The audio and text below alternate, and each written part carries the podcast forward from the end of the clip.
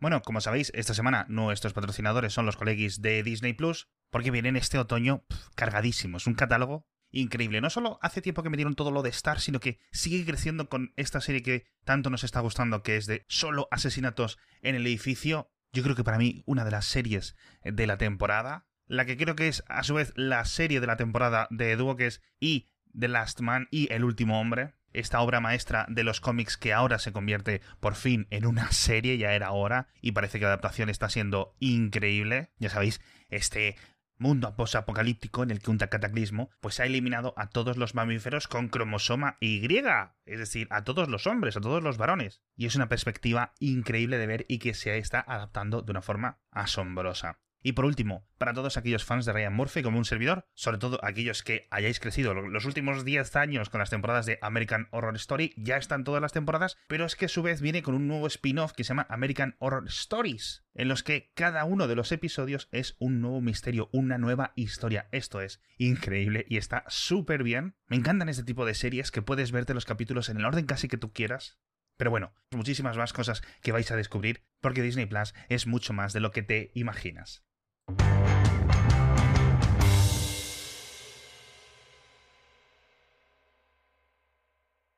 Aquí tengo enfrente mi mando de consola. Eh, ¿tu, mando, ¿Tu mando de consola o ese invento que te has sacado? Mando de consola, no, de, recreativa. Eh, ya no está, o sea, ya no está basado en una caja de cartón, como las fotos que puse, ya llegó la base. Pero toda mi mesa del comedor, en la cual ya no comemos, claramente está llena de cables, botones. ¿Te conté yo mi trauma con la palabra consola? Cuéntame tu trauma. Cuando nosotros éramos pequeños, nos mudamos y cerca de la nueva casa había una, una tienda de muebles que ponía muebles, eh, sofás, consolas. Y yo, de puta madre, macho. Perfecto, genial, genial que vendan consolas al lado de mi casa. Genial, estupendo. Resulta que la consola es la mesía de noche, o yo que sé que era, un tipo de mueble. en fin. Qué tonto. De verdad, eh, una de esas grandes, grandes ¿eh? decepciones que tiene el cerebro de un niño de 8 años, algo así, más o menos yo, yo la, la, mía parecida, más o menos parecida, cuando, cuando nos cambiamos a la primera casa, que no era casa de mis abuelos en, en México, había al lado una tienda, decía, la central del modelismo. Y yo, eh, pues, 16 años, digo, ea. Tocotó. Tocotó. Y me voy, a ver, al lado, digo al lado, estaba un kilómetro y pico, ¿no? Me voy andando allí y digo, me planto enfrente. A ver, venga. Y a ver qué entra esta de aquí. y no, eran aviones a escala, barquitos. Eh. Oye, que ni tan mal, ¿eh? Que ni tan mal. No, no, no. No, no, a ver, pudo haber sido mucho peor. Sí, pudo haber sido una tienda de consolas. Pero tardé una hora una hora y sentado diciendo, ¿pero qué es esto? y me acerco para ver, porque solo entraban y salían tíos, y bueno. claro, te voy a decir, te voy a decir que tú saliste ganando. O sea, lo decepcionante fue lo mío. A ver, no estuvo mal porque durante un tiempo tuve la obsesión esta de, con, hacer aviones y navecitas y tal. Bien, más caro, ah, igual de caro probablemente que cualquier otra cosa que hubiera sido. Pero sí, yo con 16 años tuve que decidir retrotraerme a mí yo de 13 años y disfrutarlo mejor en esa otra. El modelismo eh, me flipaba. De hecho, en las tiendas estas realmente que no sé cómo mm, si se mantienen vivas o no porque es un negocio completamente truncado por, por internet el de las revistas de modelismo el de la distribución las compras pues eso las maquetas y todas estas historias. Sí todo. Era una cosa que cuando yo era pequeño me fascinaba estar simplemente estar porque claro mirabas mm, y, y no por nada primero porque no tenías dinero para comprarlo porque era muy caro y lo segundo es que no tenías realmente la habilidad para montarlas ¿sabes? Requerían, eran para adultos, en cierto sentido, o por lo menos hay para todas las edades, etcétera, pero, y recuerdo mm. muy, muy, muy claro en la estación de Chamartín, si no recuerdo mal, de, tren de, Madrid.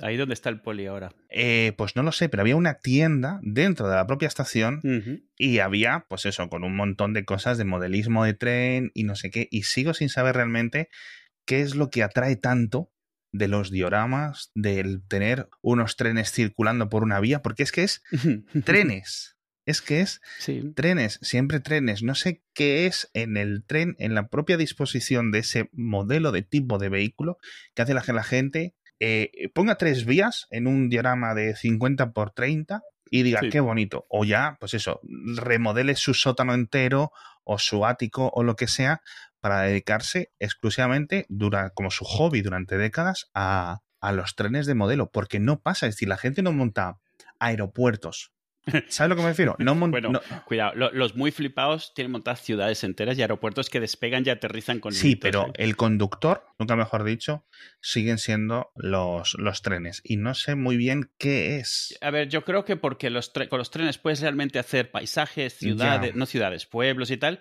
y puedes tener algo que se mueva que no requiera control de nadie. O sea, una pistita de coches, pues se nota mucho si van sobre las pistas, no se ve natural y no vas a estar con el mando. Pero una cosa de tren es algo que se puede mover, es un poco como si empiezas haciendo, yo que sé, un tío vivo. Se mueve, pero se puede mover solo, no necesita de tu asistencia. Y yo creo que es, creo que va por ahí, porque puedes montar mucho. Puede ser, pero es que sospecho que la fascinación va atada, y perdona porque te he secuestrado el tema. No, no, me parece un buen tema la obsesión que tenemos muchos adultos, y también es una cosa que ocurre especialmente con los hombres, con lo cual hay mm. algún condicionamiento social de esta fascinación que tienes por los, por los trenes, es decir, los foros y foros y páginas web de millones de personas, literalmente, no es tan popular como Star Wars ni cosas así, es un hobby minoritario, de gente que dedica sus fines de semana a ir a ver que va a pasar un tren especial por un sitio y que se dedican a saberse los modelos de locomotora de Alemania, de Japón. Es decir, esa obsesión, ¿de dónde viene? ¿De dónde nace? Porque están los aerotrastornados que tienen, eh, se denominan a sí mismos, ¿no? Así, esa obsesión con los, con los aviones. Están los que les fascinan las naves espaciales. Eh, es, parece que básicamente cuando eres un niño, hay algo que te toca una lotería genética o bien una lotería cultural que te, dice, tú te vas a flipar o con los trenes o con las naves espaciales, los cohetes y tal, o con los dinosaurios. Uno de esos tres temas son los que van a marcar tu vida. Un popurrí de los tres, ¿no? Y yo creo que es una cosa cultural, es decir, un, un, imprint, ¿no? Eh, cultural, eh, por algún motivo, social, y no sé cuál es la semilla de que por qué son esos temas. Pero bueno. Mm, no, no, sí, sí podemos seguir con el modelismo, ¿eh? ¿eh? No, por favor, porque de verdad que es una de las cosas que yo siempre he considerado. Es decir, mi plan, mi plan secreto de vida no es secreto, es eh, yo quiero jubilarme eh, lo más pronto que. O sea, no, es el plan bueno. es el plan bueno, ¿vale? el plan que tiene todo el mundo. No es en plan, bueno, mi plan es que me toque la lotería. Es, parecido. Es conseguir jubilarme pronto. Y dedicarme al, a, en cierto sentido, a, pues eso, me levanto, desayuno, la vida pausada, una maqueta luego otra, hoy un Lego. La carlinga de un avión. Exacto. exacto. Eh, debo haber montado el, el Calypso, el barco de Jacques Cousteau, cinco veces. El mismo modelo, desde cero. O sea, comprado cinco veces y vuelto a montar. Cuando estábamos en círculo de lectores. círculo de lectores.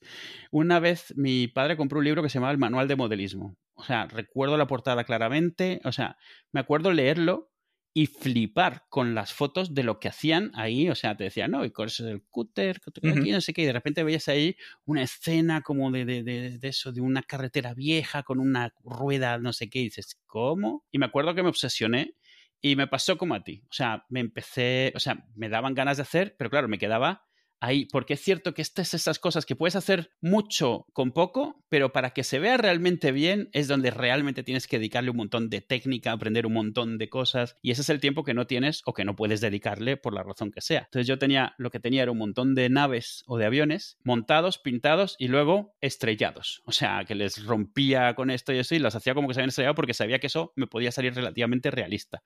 Tratar de que se viesen como si fuera un diorama, o sea, vamos, montar un diorama ni, ni loco. Yo es que tenía la sensación, aunque no, no argumentada, de que el modelismo, de la forma en la que yo lo vivía o lo podía experimentar, no lo sabía, pero creo que es esto, que es que estaba mejor en la ilusión que en la ejecución. Es decir, ah, yo lo pasaba mejor pensando qué guay sería hacer esta maqueta que en hacer la propia maqueta. Porque hacer la maqueta, sobre todo quizás obviamente en esas edades, yo empecé porque mi padrino eh, me compraba alguna maqueta, entonces yo me iba y él, y él la guardaba se quedaba en su casa. Entonces yo iba, hacíamos Un, rato y teníamos pues eso, el F14, el F15, el F117 recuerdo uno de los últimos eh, que hicimos, etcétera. Y, y, luego, pues eso, los tenía en mi, en unas estanterías, en la habitación mía, etcétera. Y luego, pues con el paso del tiempo, según los vas moviendo, para limpiar el polvo, para jugar con ellos, para hacer el tonto, que no tienes que jugar con ellos porque no son juguetes. Claro. pues se le cae un misil, la rueda ya no sé qué. Pero la construcción, lo que es la, el, el proceso de poner la maqueta, mm, es algo que, sinceramente, no es. Eh, necesitas experiencia para saber cómo hacerlo bien. Porque dices, bueno, tienes que esperar a que se seque el pegamento. Sobre todo eso, tienes que esperar mucho. Básicamente un hobby que consiste en esperar. Y en hacer las cosas bien, y en hacer las cosas con mucho cuidado, y en medir dos veces, no solo al cortar, no solo al pegar, sino con las pinturas. Es decir, si no tenías un aerógrafo y pintabas con pincel, pues ya sabías que iba a quedar como, como, iba a quedar. Pero claro, yo miraba en las revistas típicas estas tan bonitas, con el papel tan glossy y tan todo, cómo quedaban los aviones, y luego cómo quedaba el mío y decían, vaya rollo, ¿no? Entonces, bueno, por cierto, el tema de los barcos, este también está muy explotado. Eh, o sea, yo, por ejemplo, aprendí la palabra clipper con ese tipo de, maquetas, ¿no? Es en plan, lo rococó de los barcos veleros. Es en plan, cuando, o sea, vamos a ponerle velas hasta por debajo del agua, ¿sabes? Era ridículo ese tipo de barcos. Entonces, cada uno tenía. Y yo también tenía eh, eh, una mínima, una semilla, una incepción de, de, obsesión con los barcos también. Porque yo recuerdo algunas vacaciones de estas típicas que te compras de un souvenir, un barco ya montado, un barco pesquero, pero que sí que es realista, pero que no, ¿sabes? Es decir, relativamente sencillo. Y una vez que yo tenía uno, o a lo mejor conseguía que, ¿sabes? Y, los poníamos ahí en una estantería, yo sabía que no podía tener dos, tenía que tener muchos, muchos. Obviamente la colección acabó ahí en cierto sentido, pero que hubiera podido ser el típico que llena su casa de barcos, ¿no? Si, si hubiera vivido en otro sitio. Y por otra parte, para acabar, y esto creo que lo podemos enlazar con eso de los, eh, los cuatro tipos de cosas que hay dentro del modelismo y dentro, quizás no tanto en la generación Y, lo que se denominan los millennials y todo esto, pero sí con los X y con los anteriores, es esta obsesión con la Segunda Guerra Mundial, que no ha mm. habido con posteriores, eh, digamos, conflictos bélicos. Es decir, ¿por qué esa obsesión en que constantemente siguen saliendo versiones de modelismo de los Panzer, de los Spitfire, de los no sé qué, del barco japonés, no sé cuál, en vez de salir